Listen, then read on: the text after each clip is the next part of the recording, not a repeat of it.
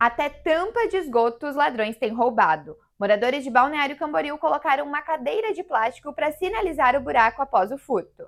Fique por dentro das notícias desta terça-feira no Minuto Diarinho. Ladrões levaram uma tampa de esgoto da esquina da rua 1141 com a Avenida do Estado da Almovieira, em BC, na madrugada desta terça-feira. O local é bem movimentado e, como o buraco ficou fundo, os comerciantes colocaram uma cadeira para prevenir acidentes. Ainda pela manhã, a Emasa colocou uma tampa nova. A autarquia disse que os furtos de tampas de bueiro ou esgoto são frequentes na cidade. Os bombeiros encontraram o corpo do jovem de 20 anos no rio Itajaí Sul na manhã desta terça-feira. O rapaz estava desaparecido desde sexta e no sábado os bombeiros começaram as buscas com mergulhadores. O marido da vítima relatou que ele apresentava comportamento depressivo.